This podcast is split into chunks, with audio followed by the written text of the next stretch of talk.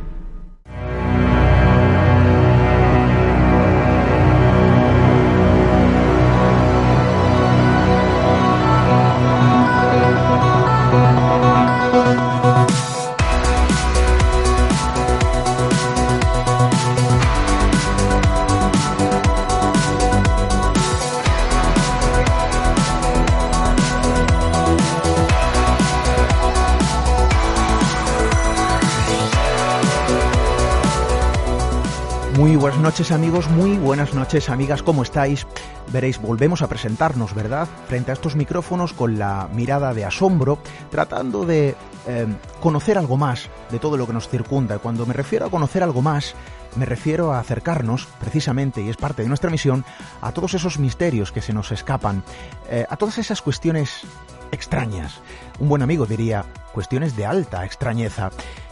Claro, cuando uno mira al ser humano, al prójimo, cuando nos miramos entre nosotros como seres sociales que somos, habría que preguntarse también si estamos observando frente a nosotros algo así como un reflejo en el espejo.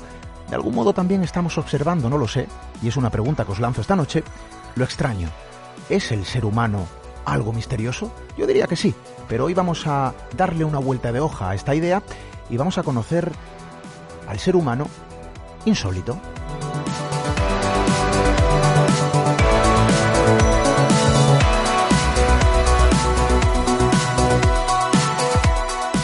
Sí amigos, el ser humano insólito, personajes curiosos de la historia que han pasado, bueno, por los libros que ha escrito nuestra estirpe, la estirpe del ser humano, eh, de algún modo dejando también su propia impronta, su propia huella. Homo insolitus, que diría nuestro buen amigo Óscar Fábrega, personaje también que nos eh, visita y que nos acompaña esta noche precisamente para abrir, y nunca mejor dicho, esas páginas de la historia.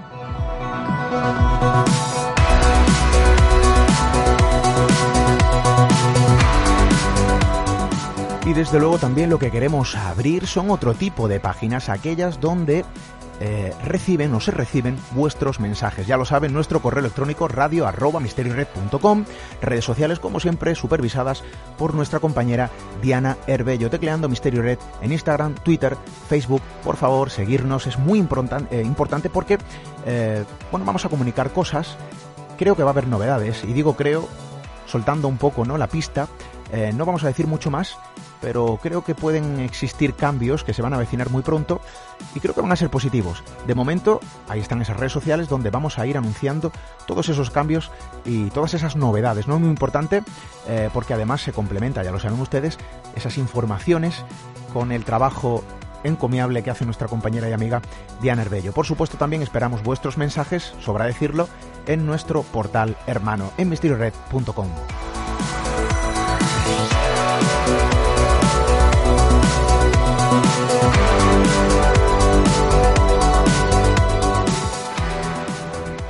a acercarnos a una subespecie del ser humano, el humano insólito. ¿Existe?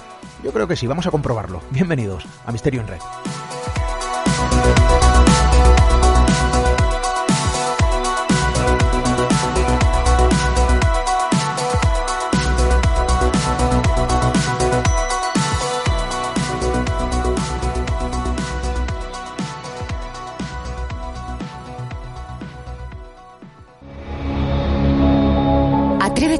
Cruzar el umbral hacia lo desconocido. Aventúrate a descubrir que el misterio reside más cerca de lo que imaginas. Traspasamos la línea de lo imposible. Misterio en red con Esteban Palomo.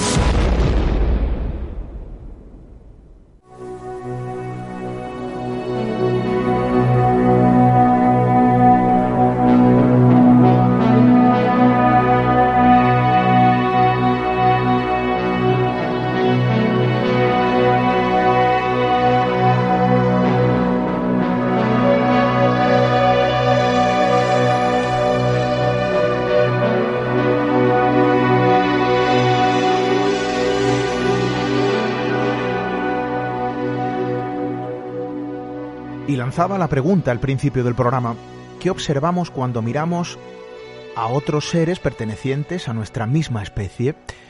¿Qué observamos cuando miramos a otras personas? Es algo así como acercarnos también a nuestro propio misterio y claro, insisto, como seres sociales que somos, observamos al prójimo sintiendo empatía, eh, observando algo similar a lo que nosotros somos, a nuestra propia naturaleza. Pero claro, dentro de nuestra propia naturaleza la historia nos ha enseñado, personajes que han pasado por las páginas de la propia historia nos han enseñado, que podríamos catalogar al ser humano en diferentes subespecies. Hoy queremos acercarnos a una de ellas. Y lanzo la pregunta eh, para aquellos que la queráis responder. ¿Podríamos dividir a nuestra especie en diferentes subespecies? ¿Podríamos decir que hay algo así como humanos insólitos dentro de nuestra misma estirpe, personajes o personas que de algún modo destilan improntas distintas y diferentes, eh, quizá por formas de pensar o por actuaciones propias, ¿no? Que eh, se distinguían del resto.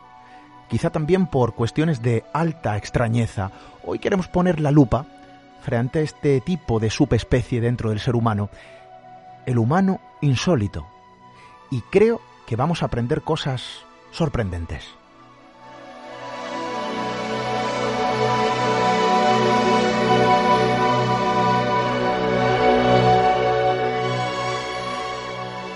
sí, amigos, porque no nos estamos refiriendo precisamente a eh, personas que de algún modo, bueno, tienen su propia atmósfera, ¿verdad? Todos conocemos o eh, tenemos a alguien más o menos cercanos que podríamos eh, catalogar como humano insólito. Pero vamos a ir un paso más allá y creo que este término vamos a ampliarlo a su máximo significado. Vamos a sumergirnos, nunca mejor dicho, en las páginas de la historia y vamos a conocer una serie de personajes que de algún modo son merecedores, ¿no? De estar bajo este paraguas llamado eh, humano insólito. Para ello, esta noche vamos a tener, yo diría, me atrevería a decir, a otro humano insólito, eh, un buen amigo, compañero de, de este programa y desde luego también de profesión, alguien que ha escudriñado precisamente las páginas de la historia para rescatar de algún modo o para catalogar de algún modo eh, al ser humano en esta pequeña subfamilia. Homo Insolitus. Nuestro amigo, creo que también merece ¿no? este título, no lo sé, eh, y lo digo desde luego con todo el amor y el cariño del mundo, Oscar eh, Fábrega, que esta noche nos acompaña y creo que nos va a presentar esta subespecie de una forma ¿no? muy, muy particular. Oscar, compañero, buenas noches, bienvenido. Buenas noches, amigo, y, nada, todo un honor que me califiques como Homo Insolitus. Para, para mí al menos lo es. Em, podríamos catalogar al Homo insolitus, lejos ¿no? de cualquier eh, sentido jocoso, eh, como una subespecie dentro del propio ser humano que hay que ser, ¿no? O que hay que tener, mejor dicho, eh, para catalogarse dentro de esta familia. Y podríamos decir que la referencia habría que encontrarla escudriñando las páginas de la historia, ¿no es así, Oscar? Sí, o, cualquier periódico de, los que se publican hoy en día, o simplemente estando atento a las noticias casi siempre las noticias marginales que suelen aparecer en, los informativos, en los telediarios, por internet, ¿no? Eh, por todos lados se pueden encontrar algo muy insólitos. Lo que no tengo tan claro, eh, querido Esteban, es el criterio que, tenemos que emplear, ¿no? Porque eh, cuando yo me propuse hacer esta, esta recopilación de, Homo Insolitus, como yo denomino este tipo de personajes, em, realmente no tenía un criterio predefinido. Em, ahora, con el tiempo, viendo y analizando todo en su conjunto, que son cerca de ochenta y tantos los que llegué a recopilar, ¿no? sí que hay alguna serie de patrones que de alguna manera pueden quizás marcar las características de esta, de esta nueva especie, como estabas planteando, ¿no? Em, para empezar, no hay, excepto alguno concreto, no hay ninguno que sea, y a ver, lo voy a decir de una manera muy simple, pero espero que se entienda, no hay ninguno que sea malo. En el sentido de que sean, por ejemplo, los asesinos en serie, o los psico-killers, o los dictadores, o los genocidas, podrían ser vistos de alguna manera como, como homo insolitus, ¿no? Pero yo no lo considero que sea así, ¿no? O sea, no entra dentro de esa categoría. Eh, sí encajan, por ejemplo, los pequeños héroes, a los que sí dedico em, varios Homo Insolitus. Pequeños héroes, me refiero a gente que, por circunstancias diversas, em, han, han, hecho algo en un momento determinado que, que, que ha permitido que ayuden a, un montón de gente, que salven vidas, que hagan incluso a un cambio que con el tiempo eh, ha, afectado a la humanidad pero también eh, se incluyen, por ejemplo, los, los, artistas. A mí me encantan ¿no? ese tipo de personajes, los artistas eh, amateurs que, dedican toda su vida, por ejemplo, hay, algunos, algún caso ¿no? que también comento así, por ejemplo, a construir eh, un castillo de coral en Estados Unidos, por ejemplo, como hizo uno de ellos, los que yo hablo, que se pasó, como digo, toda su vida construyendo este castillo sin, eh, sin que hubiese realmente un fin pecuniario detrás, no simplemente por esa pasión.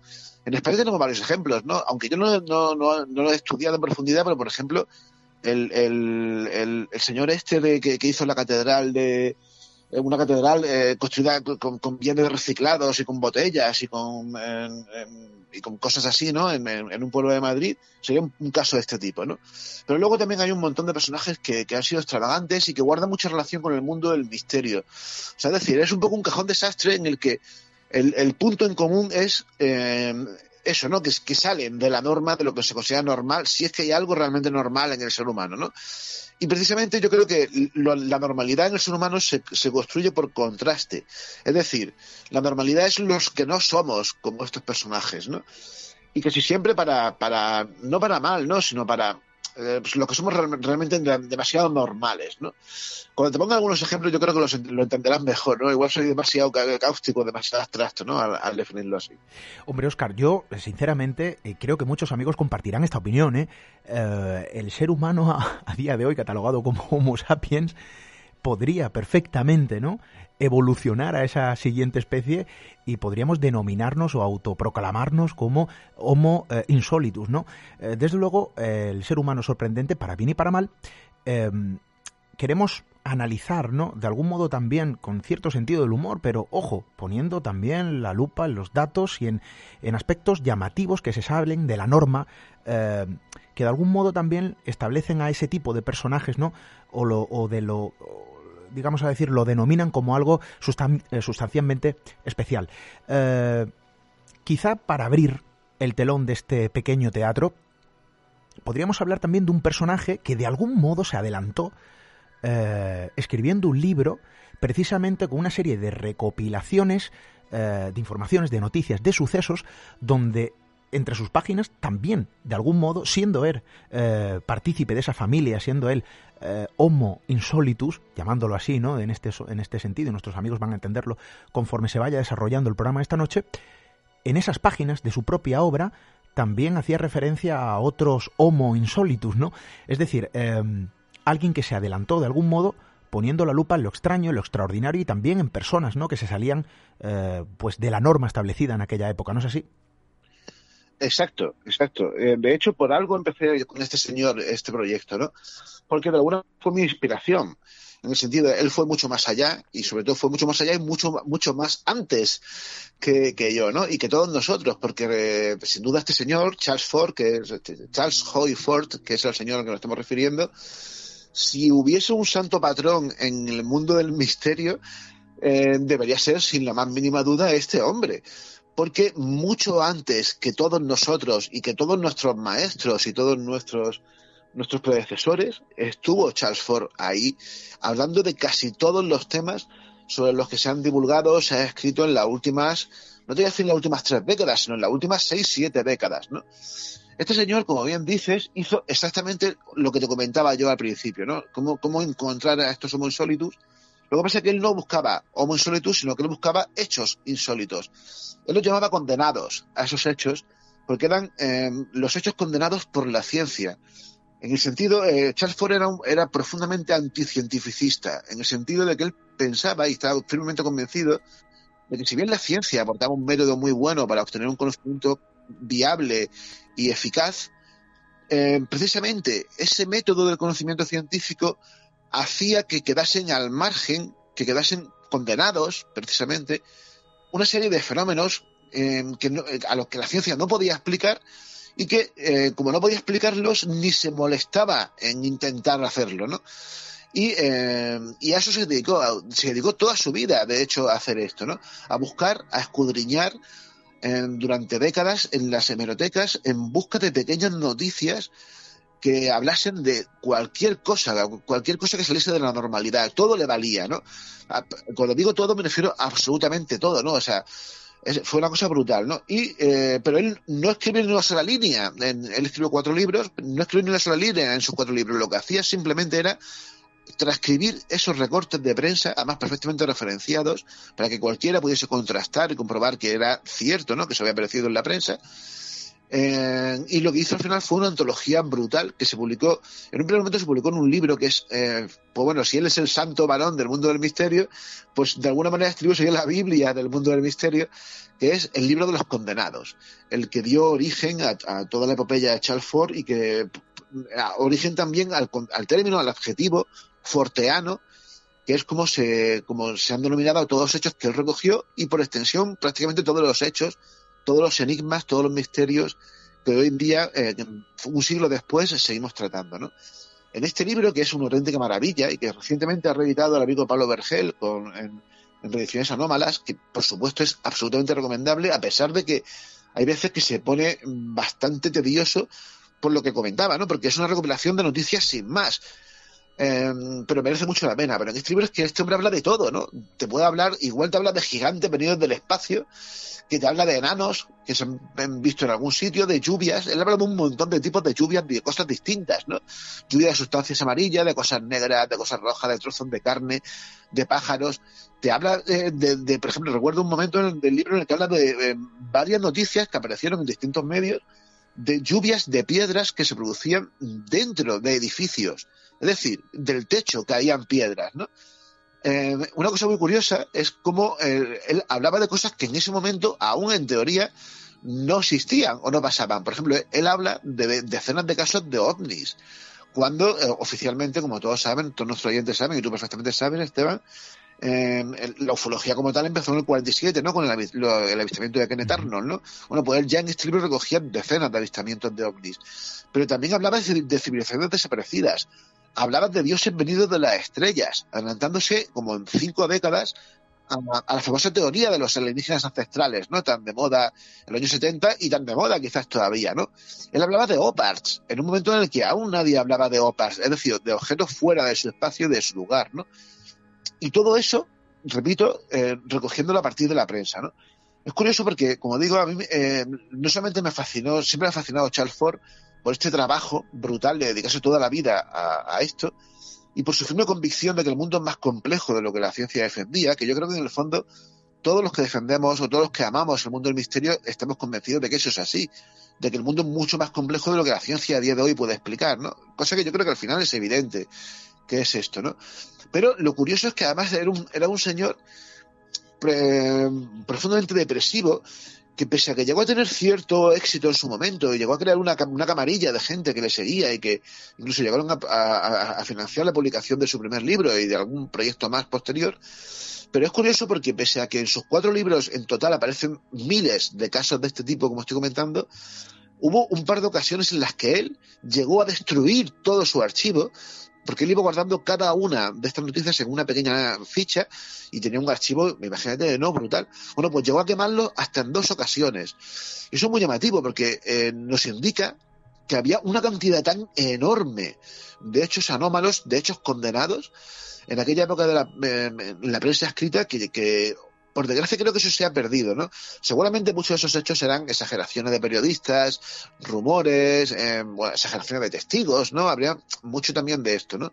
Pero, pero llama mucho la atención que eso de alguna manera se haya perdido hoy en día en la prensa y pese a que de vez en cuando sí que aparece algún hecho forteano de este tipo, como bien sabes, ¿no? O sea, como sea, sin duda Charles Ford eh, tenía que empezar mi proyecto, mi libro de Homo Insolitus con este señor porque eh, es mi principal referencia y de alguna manera yo lo cogí el relevo eh, aunque me centré más en buscar Homo insolitus, que también se podría haber llamado Homo condenadus o algo así.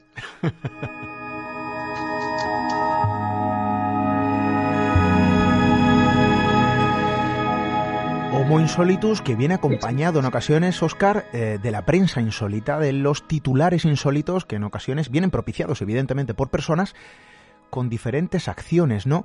Que diría nuestro amigo Pablo Vergel, al que le mandamos un saludo, acciones de alta extrañeza. Eh, ojo porque hablando de prensa, prensa insólita y de personajes insólitos y de Homo insolitus, precisamente eh, han saltado muchísimos a la palestra a través de los medios de comunicación. ¿no?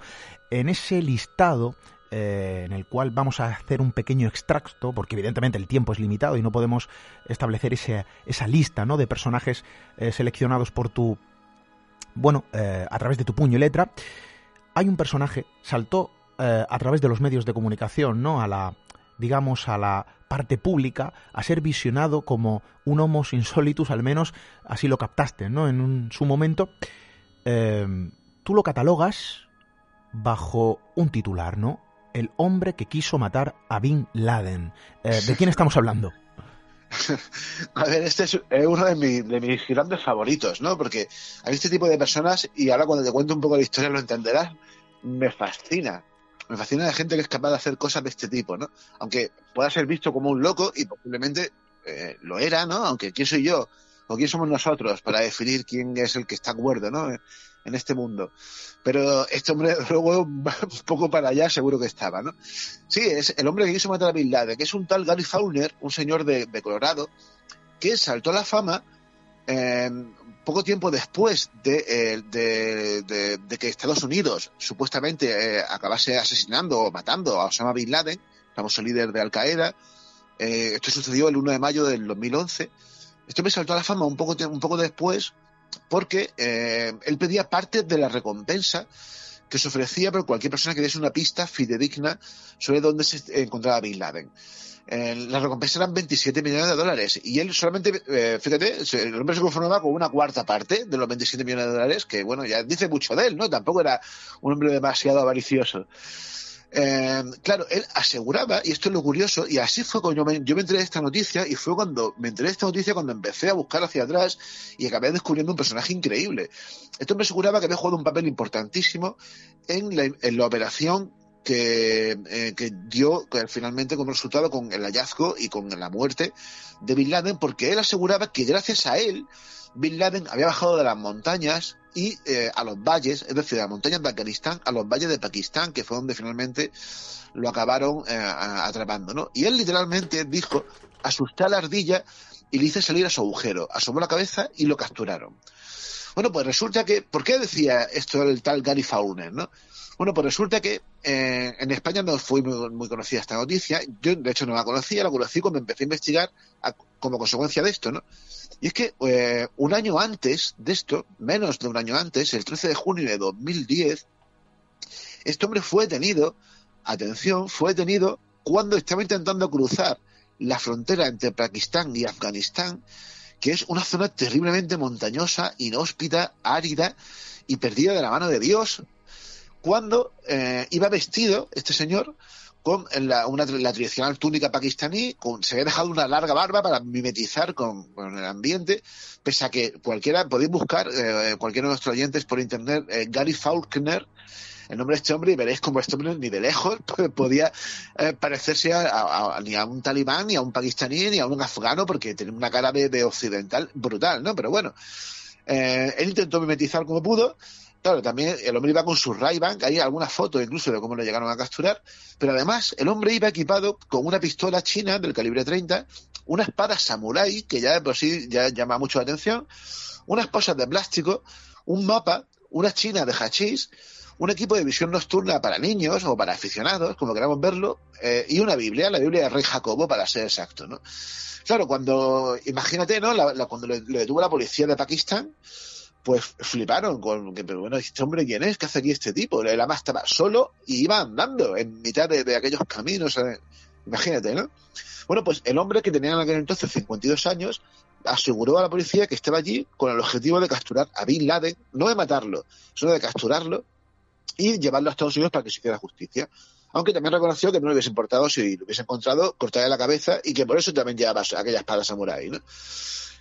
no solamente esto, sino que además confesó que llevaba tiempo intentándolo y que era la quinta vez que viajaba hasta aquella región que estaba controlada por los talibanes, recordemos, porque aunque Bin Laden cayó, aquella región seguía estando en manos de los talibanes Em, convencido de que, de que iba a dar con él, ¿no? Bueno, pues, eh, claro, a mí aquello, eh, cuando me enteré de esto, pues aún más fascinante me pareció el tipo, ¿no? Y empecé a investigar, resulta que, bueno, el tipo había tenido algunos problemas anteriores con drogas, había tenido también problemas con, había estado en prisión en varias ocasiones por pequeños hurtos, por alguna estafa, ¿no? Cosas sin importancia, pero que, bueno, que al final eh, llegó a estar como 10 años por una cosa y por otra en la cárcel, ¿no? No tenía ninguna enfermedad mental diagnosticada, excepto quizás eso, ¿no? Algún abuso de sustancias bastante fuerte, ¿no? Bueno, pues eh, yo estuve investigando para ver para cómo habían sido esas, otras veces que lo había intentado, ¿no? Y bueno, sin entrar en mucho detalle, hay varias ocasiones, que, eh, varias intentonas que fueron muy llamativas. Por ejemplo, en 2004, solo tres años después de los atentados del 11 de septiembre, este hombre compró, se compró un barco y decidió, tomó la, increíble decisión de coger, de, salir en el barco desde San Diego, desde, California, desde el sur de California, rumbo al oeste, es decir, atravesando el Pacífico, con la intención de eh, presentarse, de llegar hasta allí, de llegar hasta hasta bueno hasta, hasta Asia y finalmente hasta Pakistán y Afganistán y ir en busca de Bin Laden, ¿no? Estuvo 20 días, 21 días en el mar hasta que finalmente una tormenta le, pues, la acabó arrojando las costas de Nuevo México. Lo volvió a intentar en varias ocasiones. Fue hasta dos veces en avión a Pakistán que se sepa, fue dos veces también a la India, intentó desde ahí subir, porque claro, cuando llegaba a Pakistán, pues en, más de una ocasión lo echaban para atrás con las mismas. Em, total, que, al final, pues eso, lo intentó en varias ocasiones, ¿no? Incluso llegó, estuvo a punto de conseguir em, un avión ultraligero para cruzar el Pacífico, fíjate lo que te estoy comentando, e intentar de nuevo esto, ¿no? Ahora bien, ¿por qué este hombre decía que, que, de alguna manera tienen que darle esa recompensa por, por, porque Bin Laden hubiese salido del sitio en el que estaba y hubiese sido finalmente atrapado. Porque cuando él explicó donde él pensaba que estaba Bin Laden, realmente estaba bastante acertado. O sea, habría que ver qué hubiese pasado si, si no lo hubiesen pillado y hubiese llegado hasta donde estaba. Seguramente se hubiese encargado, ¿no? Es, lo más evidente. Pero claro, él estaba convencido de que de alguna manera la noticia de su detención llegó a Bin Laden y eso fue lo que hizo que se moviese desde las cuevas en las que estaba en, el sur de Afganistán y se desplazase hasta el norte de Pakistán, que fue donde finalmente fue capturado, ¿no? O sea, fíjate qué historia, fíjate, esto es para mí un ejemplo perfecto de lo que yo, a, de a lo que me refiero cuando hablo de Homo insolitus.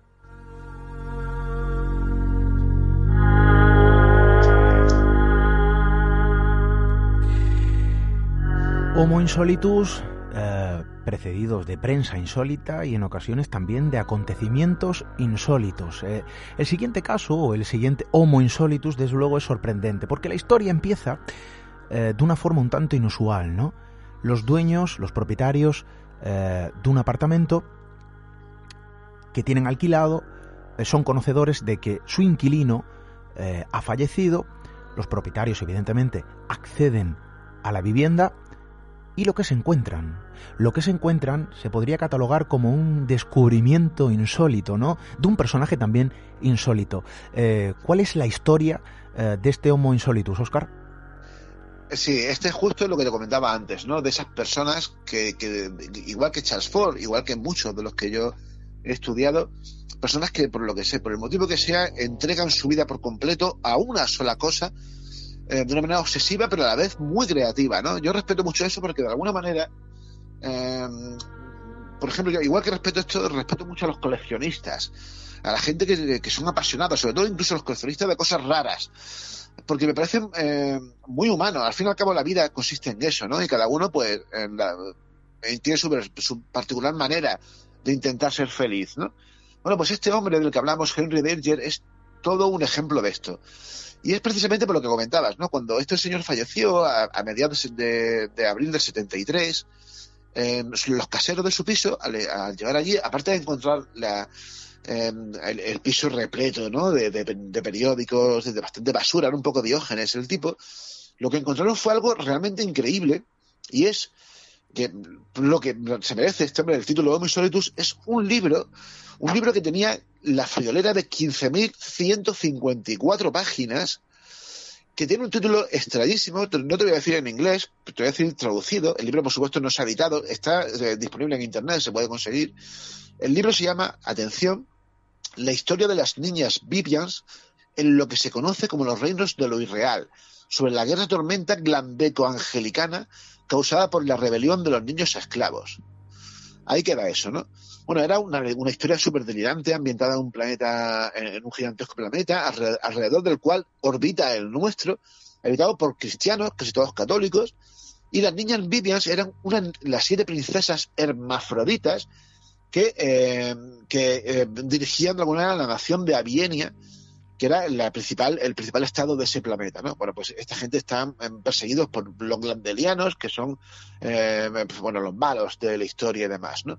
Lo curioso de esto es que no solamente el libro tenía 15.154 páginas, como te decía, que ya de por sí es bastante perturbador, sino que había cientos de acuarelas enormes que supuestamente eran ilustraciones de ese libro, que también se pueden ver si buscan en internet Henry Darger, lee Darger, eh, pueden ver en nuestros oyentes algunas de estas ilustraciones, ilustraciones muy perturbadoras y muy inquietantes, en las que, eh, aparte de aparecer algunas escenas bastante violentas, con, niños y niñas, em, por ejemplo, con las tripas salidas, ¿no? O, crucificados, o desangrándose, hay una, una cosa que llama mucho la atención y es que todos los niños y niñas tienen el mismo cuerpo y muchos aparecen desnudos y todos tienen un pequeño pene.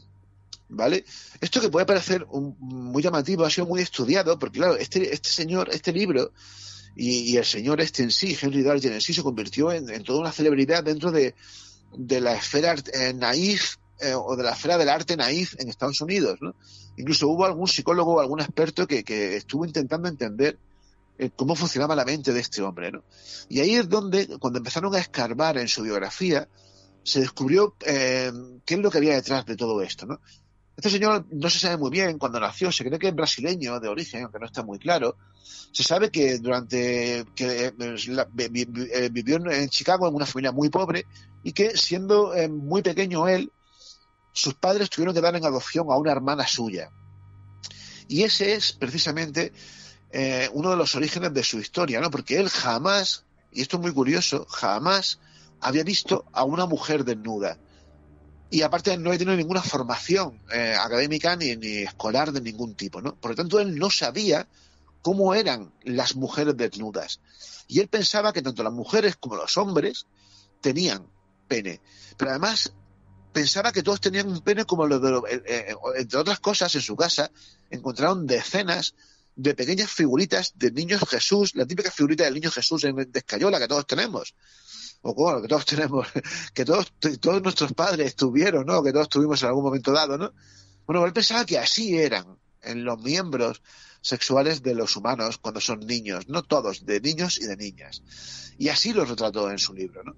Es muy curioso porque de esto, ya os ya te digo, se, han escrito varias biografías y varios estudios intentando entender cómo funciona esto, cómo funcionaba su mente y, se haya acabado convirtiendo en toda una eminencia de este tipo de arte, el arte naif, que es el arte este, ¿no? El arte amateur, pero también como el arte de los locos, como algunos también lo califiquen, o el outsider art, que es el arte marginal, ¿no? El arte hecho por vagabundos o por esquizofrénicos, o por personas así, ¿no? Eh, la historia es mucho más compleja, pero por supuesto no tenemos tampoco mucho tiempo para desarrollarla, ¿no? Pero sí que invito a nuestros oyentes, por favor, que busquen alguna de estas imágenes de Henry Darger para que vean exactamente a lo que me refiero, porque creo que merece la pena conocer al tipo en cuestión.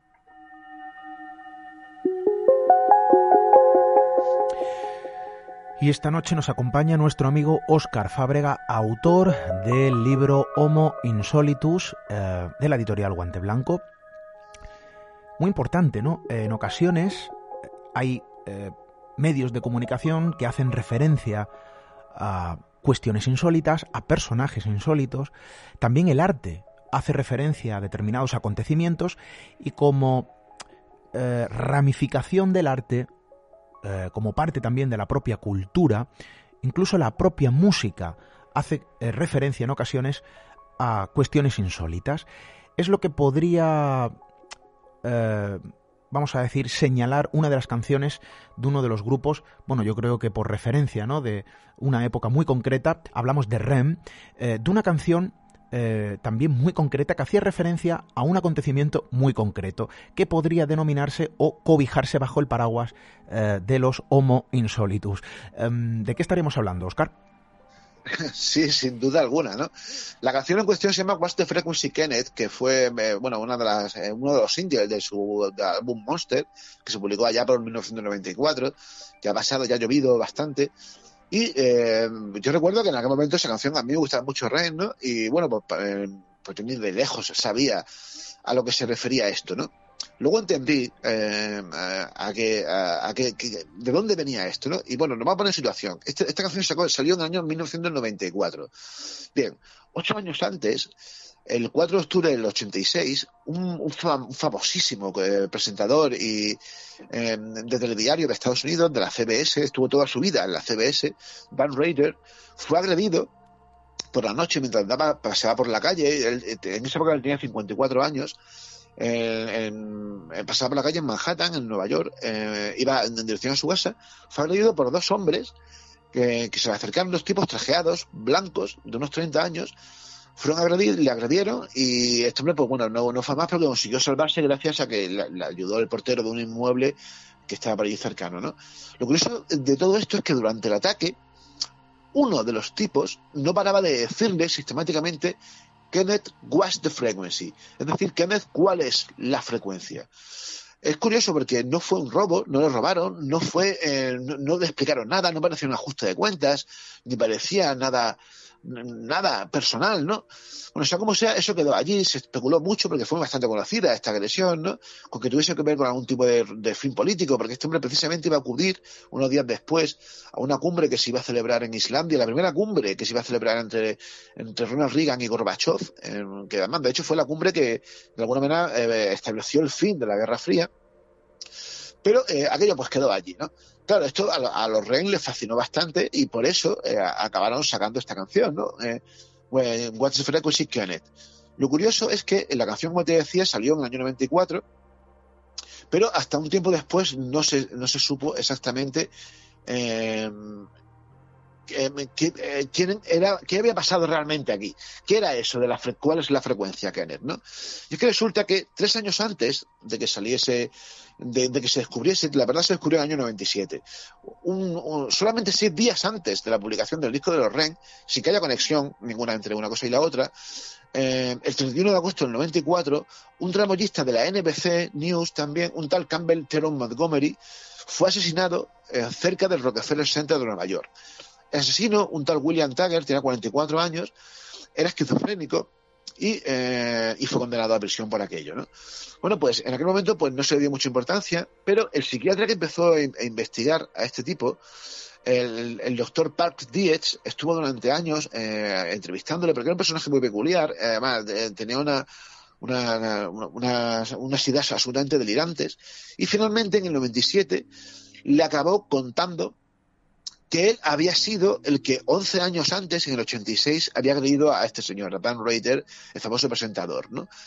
Lo que contó es alucinante, porque él aseguraba que él venía del año 2265 de un mundo regido por un gobierno global y dictatorial que le habían enviado hasta el pasado para hacer una misión que tampoco termina de concretar muy bien del todo, que le implantaron un microchip en el cerebro para que, eh, en caso de que de, alguna manera decidiese no volver a su tiempo, empezase a sufrir como pesadillas y visiones y demás, ¿no?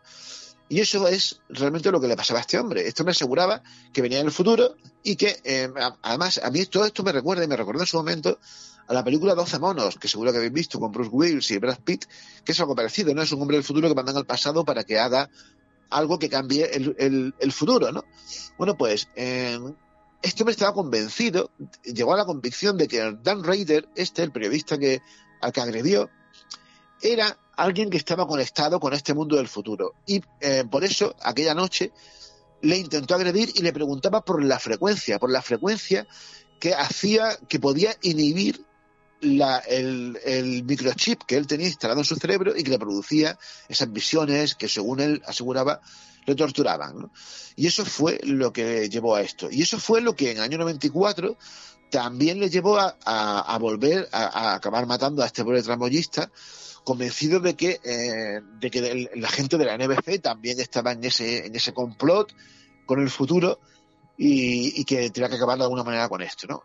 una, una historia realmente alucinante, también mucho más compleja de lo que yo he embozado aquí, ¿no? Pero que también me fascina. Otro, otro de los grandes homo insólitos son estas personas que aseguran viajar, proceder de, de, un futuro, ¿no? Que como bien sabrás hay un montón de casos de este tipo, ¿no? Y me llama mucho la atención y uno de los más alucinantes es estos, entre otras cosas, porque se acabó manifestando en una canción de los REM.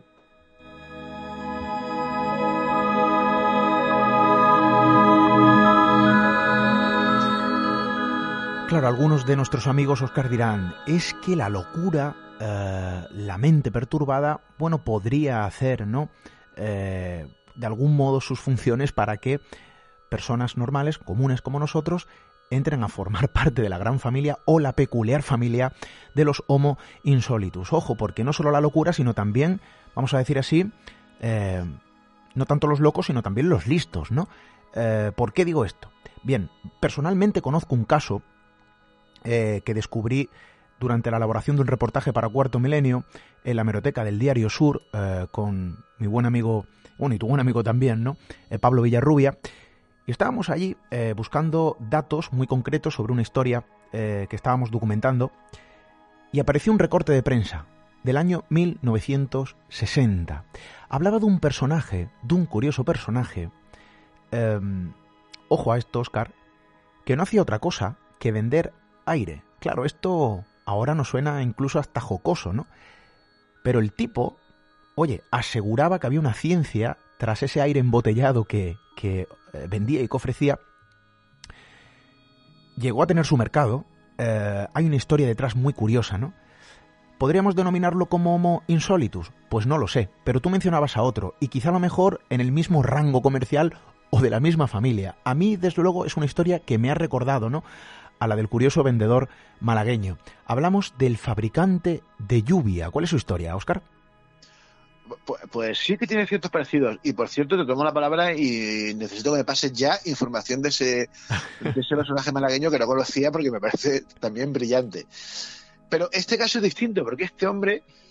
A ver, yo tengo un poco aquí el corazón partido entre si este hombre era un farsante o realmente era un genio. No, no lo tengo muy claro sobre todo por la, historia que te voy a contar, ¿no?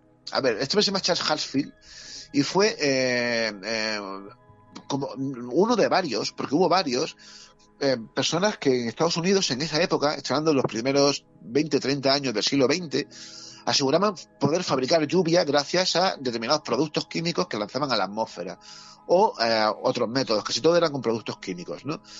Lo curioso es que este hombre parece ser que lo consiguió, ¿no? No voy a entrar en mucho detalle, pero voy a ir al grano porque resulta que eh, después de tener varias experiencias exitosas, este hombre que empezó a, hacerlo a, principios del siglo XX, em, fue fichado, fue contratado por el Ayuntamiento de San Diego. Curioso, volvemos a San Diego, que es la ciudad de la que también intentó el, Gary Fauner eh, coger el barco aquel para ir a, atrapar a Bin ¿no? Bueno, pues le contrató el Ayuntamiento de, San Diego porque ya tiene cierto prestigio como fabricante de lluvia. Le contrataron porque eh, San Diego está pasando una sequía brutal y estaban bajo mínimos con el agua que tenían para el consumo humano, ¿no? Y le contrataron a finales de, 1915 con la intención de, le pagaban 10.000 dólares, que era una suma bastante considerable en su momento, para que llenase, consiguiese llenar el lago Morena, que es un lago que está a unos 80 kilómetros, un lago, una, realmente es una presa que está a 80 kilómetros de San Diego, que es la, presa de la que principalmente se abastece esta ciudad, ¿no? Bueno, pues el objetivo era ese, que lloviese lo suficiente como para que las reservas de agua de San Diego, que estaban en este lago Morena, eh, se llenasen. Bueno, pues este hombre eh, instaló allí sus torres. Este hombre lo que hacía, su método de trabajar era construir unas torres enormes de madera, con, una pequeña cabañita en, la parte superior en la que siempre en secreto, porque lo hacía él junto con un hermano suyo, eh, él empezaba a vertir unos productos que nunca se supo cuál era la fórmula que él empleaba, unos productos químicos em, mediante eh, algún tipo de cocción, porque salía una nube em, em, por, aquellas torres, que supuestamente lo que hacían era darle como eh, conseguir que se, precipitase la lluvia, ¿no? dándole peso a las partículas de agua que hay en suspensión en las nubes y que eso acabase lloviendo. ¿no? Bueno, pues eh, a finales de, 1915, esto me instaló sus, sus, torres, empezó con su, con su historia, ¿no? Y finalmente, el 1 de enero, empezó a llover. Empezó a llover poquito a poco. El día 10 de enero empezó a llover cada vez un poco más. Y finalmente, el 14 de enero, cuando llevaba 15 días haciendo aquello, empezó un auténtico diluvio. Pero cuando digo diluvio, digo diluvio, Esteban. O sea, eh, eh, él estaba allí, en el lago Moreno, te recuerdo que estaba a 80 kilómetros de San Diego. él no fue consciente de lo que pasó, pero llovió, empezó a llover de tal manera que el río San Diego, que generalmente va seco, se desbordó varios kilómetros a cada lado, inundando miles de hectáreas de cultivo, destrozando cientos de granjas, carreteras, puentes, un montón de misiones históricas. Pero lo peor está por venir. El día 25, cuando él llevaba ya 25 días echando aquellos productos a la atmósfera, llegó una tormenta aún peor que provocó que otra presa cercana, la presa Lowell Otey, también se acabase colapsando, se rompiese y lanzase una gigantesca ola de 12 metros hacia el valle del río San Diego de nuevo, ¿no? que ya llevaba días desbordado. Em, eso provocó que se inundasen por completo dos ciudades, la ciudad de Otay y las Salinas. En la propia ciudad de San Diego eh, quedó prácticamente inundada en su totalidad. Y claro, em, cuando este hombre se enteró de aquello, fue porque eh, él consiguió su objetivo, que era que se llenase el lago Moreno. Cuando lo hizo, pues bajó tranquilamente a San Diego y fue cuando se enteró del desastre que había provocado. bueno, que, que, él pensaba que había provocado, claro, ahí está la duda, ¿no? Si realmente fue él el que lo provocó o no, ¿no? Es curioso, pero claro, el Consejo Municipal, cuando, cuando bajó abajo, se negó a pagarle diciendo que, pues claro, que, no se le podía atribuir tampoco esto y que realmente los gastos que había ocasionado, lo que él había hecho, en caso de que fuese cosa suya, eran mayores que el beneficio que había causado. ¿no? Es curioso porque a partir de aquí empezó un proceso judicial que duró bastante tiempo y que hasta como 20 años después, hasta el año 38, eh, no se hizo público, no, no, se firmó una sentencia, eh, una sentencia definitiva y es precisamente por esta sentencia fue por como yo llegué a este caso, ¿no? Porque el juez dijo algo muy curioso que terminó creando jurisprudencia y que fue muy criticado años después por el movimiento ateo de Estados Unidos. Y es que el juez eh, le dio razón al ayuntamiento eh, al no pagarle dinero a este tipo porque decía que la lluvia no era cosa suya, sino que había sido cosa de Dios. Y, eh, y, claro, eso es muy llamativo porque estamos hablando del 38, cuando en esa época todos ya sabíamos perfectamente que la lluvia no se produce por acción divina, ¿no? sino por una serie de factores físicos y químicos que, guardan relación con ello. ¿no? Bueno, sea como sea, la historia es que durante un mes estuvo lloviendo en San Diego como nunca y provocó, eh, hubo decenas de muertos, los, los destrozos fueron tan enormes que son incuantificables y, eh, y pese a esto, este hombre, años después, durante cerca de 20 décadas más, se dedicó a hacer esto, ¿no? A, fabricar lluvia. Y casi siempre, y hay muchos muchos testimonios recogidos en la biblioteca, parecía que lo conseguía, ¿no? Y a mí eso es lo que yo te digo, no me, me acaba de inquietar, no sé hasta qué punto este hombre fue capaz de descubrir alguna manera de potenciar si ya no de provocar lluvia, sino de alguna manera de favorecer la, formación de lluvia, ¿no? Porque no es normal lo que pasó allí, que ya es casualidad que justo cuando esto me estaba haciendo esto, se produzca el diluvio de los diluvios en San Diego, ¿no? Una historia, por lo menos, curiosa y llamativa.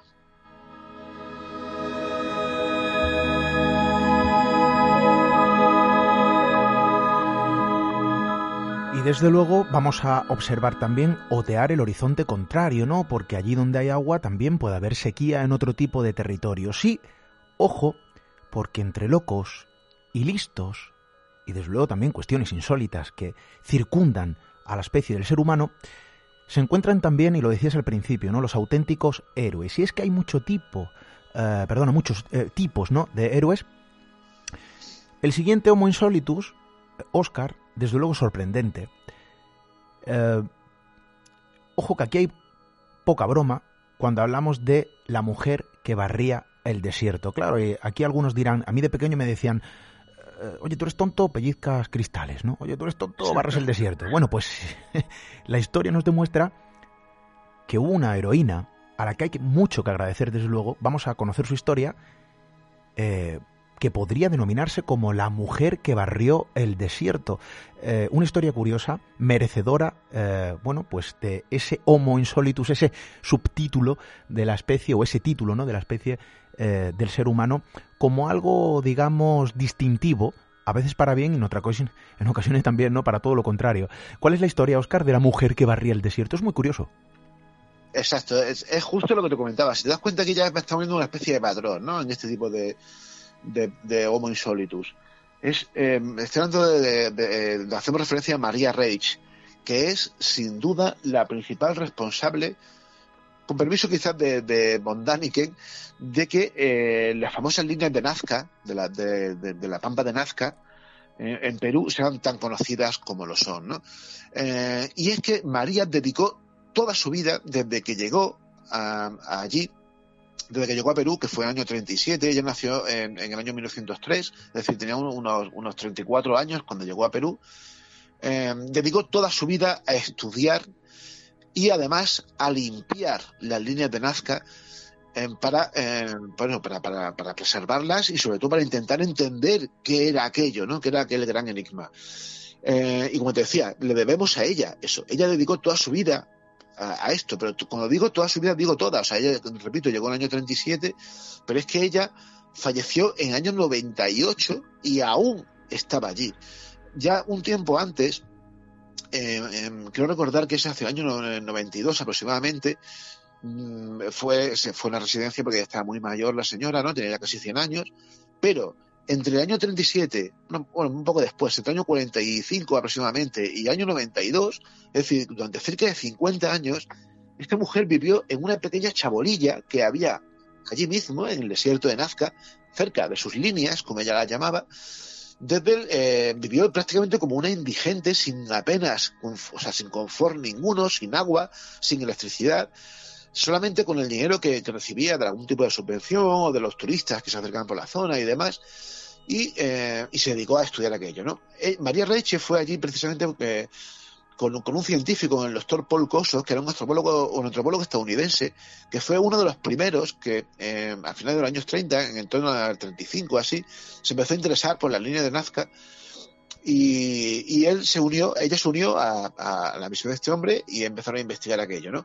Kosok, el, doctor Paul Kosok, pensaba que eran eh, canales de riego, pero claro, el problema está en que la mayoría de las figuras en, aquella época se veían muy claras las líneas de Nazca, pero no las figuras, que eh, al parecer tienen un trazado distinto y son más proclives a que sean tapadas, no por la erosión, porque en ese desierto apenas se ha producido erosión, pero sí por la sedimentación de polvo que va cayendo poco a poco, ¿no? Y a eso es lo que a lo que se dedicó ella, por eso es la mujer que varía el desierto. Hay un montón de imágenes de ella con una escoba en las que se pateó todas y cada una de las figuras y de la línea de Nazca para dejarlas limpias, ¿no? Pensaba que eran canales de riego porque solamente él llegó a ver las líneas, que como bien sabes son líneas algunas kilométricas, pero no tiene sentido que canales de riego, entre otras cosas porque las líneas tienen, em, supongo que sabrás cómo están hechas, nuestros oyentes también, ¿no? Pero las líneas simplemente son, se quitaba la, primera, los, los, antiguos habitantes de Nazca lo que hacían era quitar la primera capa de, arena del desierto, la apilaban a cada uno de los lados y luego eh, lo que quedaba en el fondo era una capa de arena ya mucho más dura, más compactada, de un color casi blanco, eh, que es lo que desde arriba pues hace que se vea esa imagen casi brillante, ¿no? Cuando el sol le da de lleno. Eh, y claro, la altura de esas líneas, em, eh, me refiero, como, como están de alguna manera cerradas por esos canales de la arena que se retira, es muy poca, son unos 10-15 centímetros, ¿no? Por lo tanto, no tiene sentido que fuese esto. María Reiche, claro, ella empezó a investigar esto de un punto de vista científico ella estaba convencida eh, de que eso tenía algún tipo eh, tenía que ver de alguna manera con las creencias religiosas de aquellos pueblos, ¿no? Y eh, ella llegó a la conclusión, sin entrar en mucho detalle, que aquello tenía que ver con algún tipo de, historia relacionada con la astronomía o con la astrología. Y aunque tenía claro que, que esas imágenes estaban hechas para que los dioses, que como en casi todas las culturas de la historia de la humanidad siempre se han pensado que están arriba, en el cielo, para que fuesen vistas esas imágenes desde el cielo, ¿no? Eh, claro, como bien sabes, eh, ella escribió varios libros al respecto. El primero de ellos es un libro esencial para conocer la historia de Nazca, que es Los dibujos gigantescos en el suelo de las pampas de Nazca y Palpa, del año 48. Publicó varios más. Y eh, ella vivió todo el boom que se produjo precisamente a partir de, los libros de Edith von Daniken o de Robert Charroux, que fueron los dos, pioneros de esto de los alienígenas ancestrales que hablábamos antes. Y a ella, pues, eso le, le fastidió bastante, ¿no? Porque como consecuencia, hasta ese momento, hasta los años 60, aunque había gente ya que la visitaba anteriormente, eh, apenas iban turistas por la zona, ¿no? Más que una, de una manera ocasional. Pero a partir de aquello se convirtió en un boom, ¿no? Y por desgracia, eh, era imposible controlarlo. Y además el gobierno de Perú lo, favoreció. Y muchas de las líneas, muchos dibujos fueron destruidos precisamente por esa avalancha de turistas que allí hubo. ¿no? Pero bueno, sea como sea, también te digo, la historia es mucho más compleja, pero merece la pena eh, conocer en profundidad a, esta persona. De hecho, allí muy cerca de, donde están las actuales líneas, hay un museo dedicado a las líneas en la que se conserva una reproducción exacta de cómo era la casilla en la que ella vivía. Eh, y de hecho el museo está dedicado en su honor porque, eh, como digo, es sin duda la principal responsable de que hoy en día, pues cientos de años después de que se hicieran aquellas enigmáticas líneas que, sea como sea, aún seguimos sin saber por qué se hicieron eh, y siguen apasionándonos a todos, ¿no?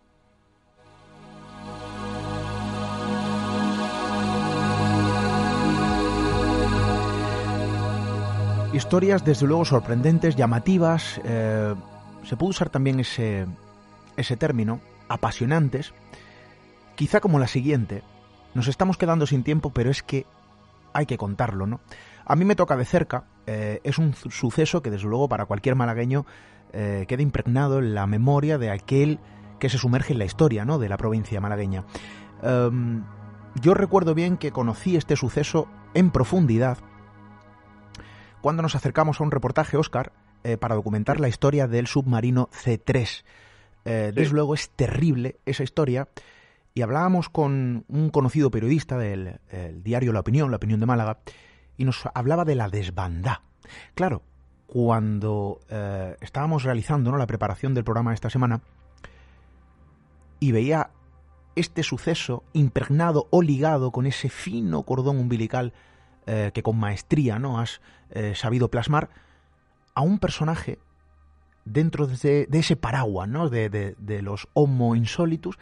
Oye, desde luego es una historia también apasionante, triste por el suceso al que se refiere, pero es luego también digna de ser conocida, ¿no? Eh, el primer, así lo denominas, ¿no? Médico sin fronteras. ¿De quién estamos hablando, Óscar?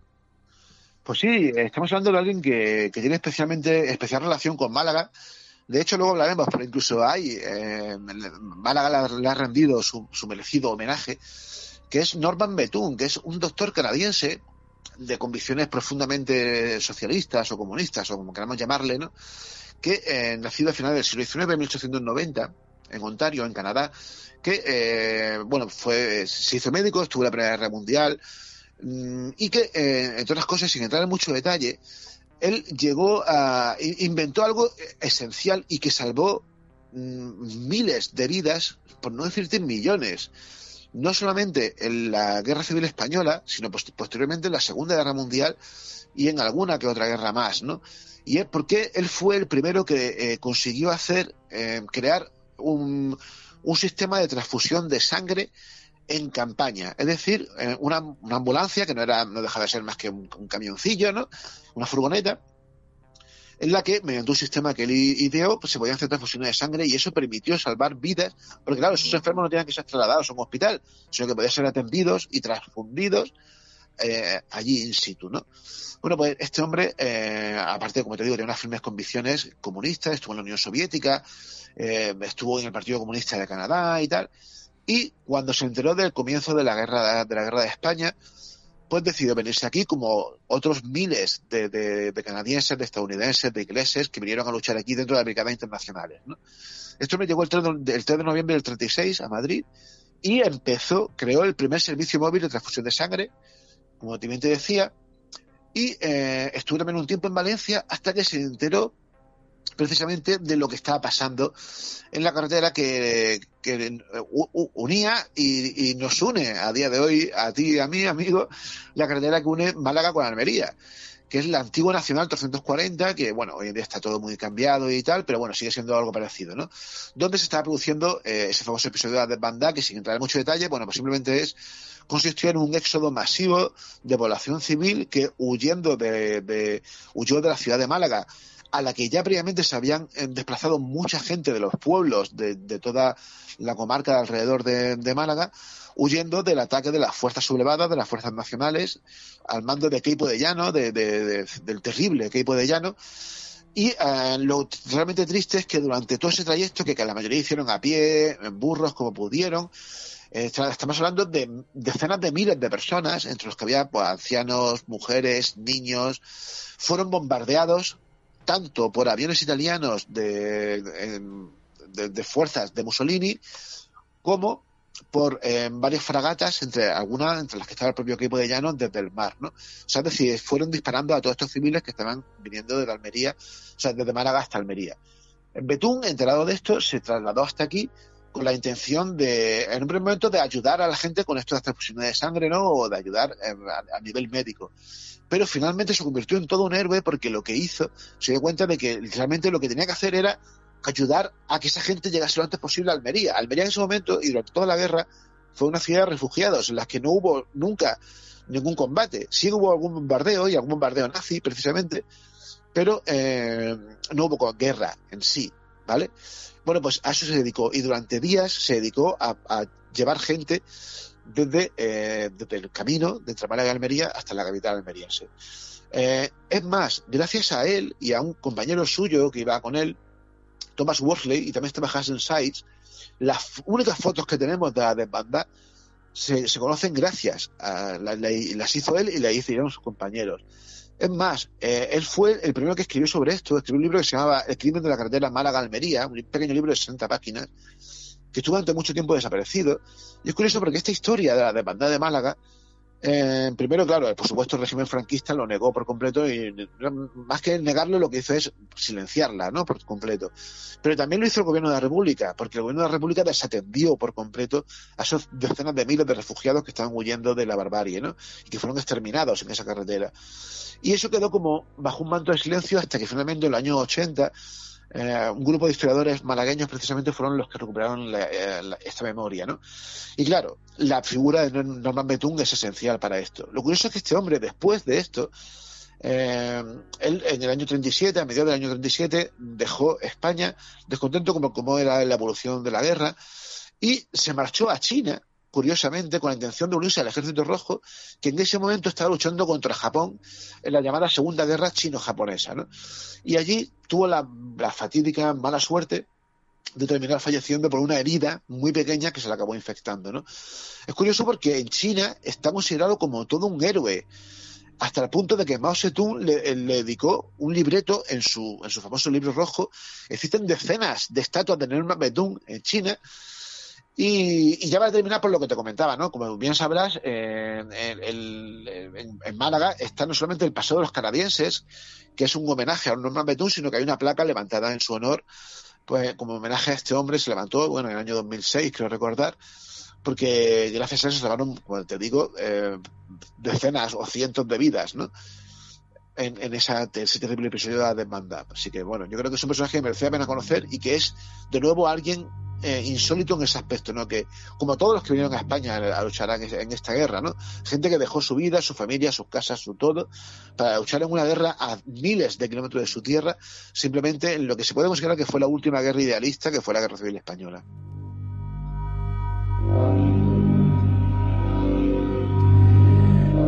La eterna dualidad en el ser humano, eh, la parte positiva, la parte oscura también que la tiene y la alberga, eh, fijaos, un momento como una guerra, eh, terrible, uno de los peores episodios ¿no? que el ser humano puede desatar, y sin embargo también la otra faceta, la otra cara de la moneda, eh, la parte afable, la parte amable, eh, oye, el sentido de aquí hay que ayudar, hay que arrimar el hombro, ¿no?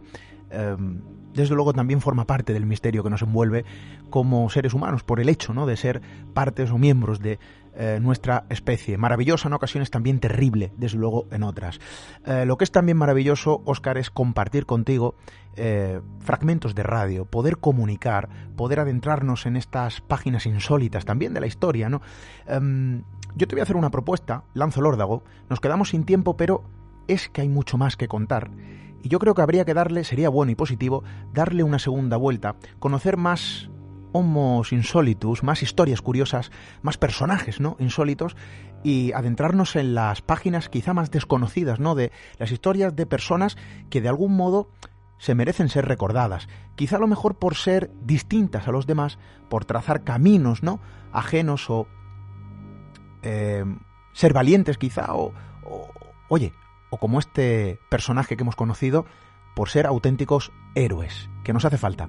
Oscar, eh, el tiempo se nos acaba, mi más sincero agradecimiento como siempre, yo te lanzo la invitación, espero que hablemos pronto, creo que podríamos darle una segunda vuelta a este asunto.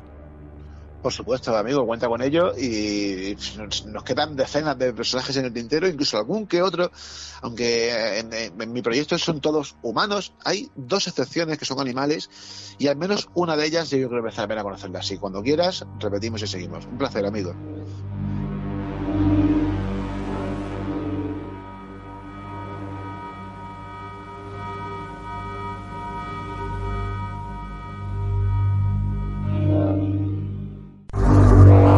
Misterio en red. Misterio en red. Con Esteban Palomo.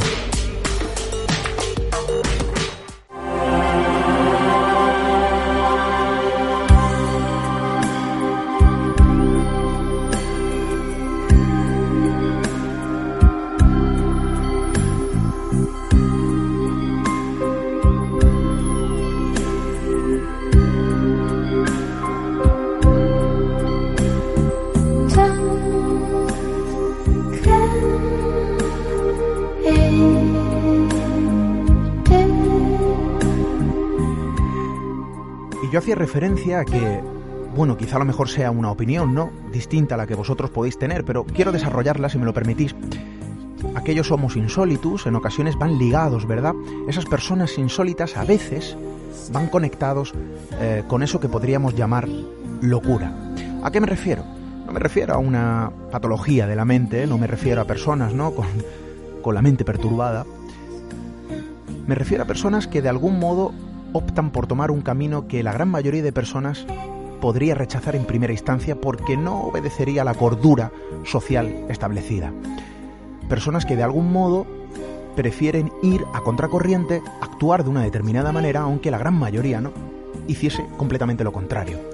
Eh, podríamos referirnos a periodistas, compañeros, eh, en esto de los micrófonos, que de algún modo saben que contar determinadas cosas les puede perjudicar y que sin embargo se adentran en ese terreno fanganoso para poder contarlo. Esto hay que contarlo, esto se tiene que hablar, esto se tiene que saber, pese a que haya que pagar la factura luego, porque muchas cosas tienen su peaje. Personas que de algún modo también observan como alguien necesita una ayuda determinada. Esto lo hemos visto, ¿verdad? A lo largo de, bueno, estos últimos tiempos, personas que necesitan ayuda y, que nadie acude a ello, ¿no? Que nadie acude, desde luego, a prestar su servicio, por poco que pueda hacer. Eh, últimamente estamos viendo en redes sociales, esto ya es algo, bueno, eh, que se está condenando mucho, afortunadamente, a través de los medios de comunicación, pero que no es nuevo. Como cuando un adolescente, por ejemplo, o un niño en el colegio, en el instituto, recibe el abuso de sus compañeros y otros graban, ríen, en vez de prestar ayuda.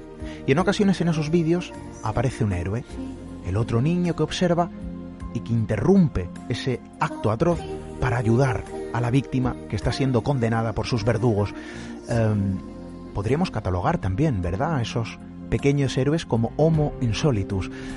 De algún modo estamos rodeados de personas maravillosas que se merecen ser, sí, personas insólitas, no por ser extrañas, sino por ser desde luego asombrosas, por ser un ejemplo a seguir, únicas en su tipología, desde luego personas que inspiran. A mí personalmente lo hacen.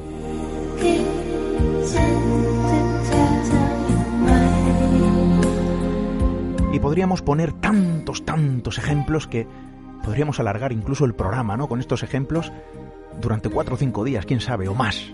Afortunadamente el ser humano está provisto de esa dualidad, y allí donde hay sombras también hay luz. Nosotros preferimos mirar allí donde existe esa luz para tratar de contagiarnos, a su vez también de trasladar esa luz en ese lugar de sombras donde el ser humano también sitúa su figura. Homo insólitos. Quizá nosotros también seamos un tanto insólitos. De momento regresamos la próxima semana con más historias que contar. Hasta dentro de siete días, amigos.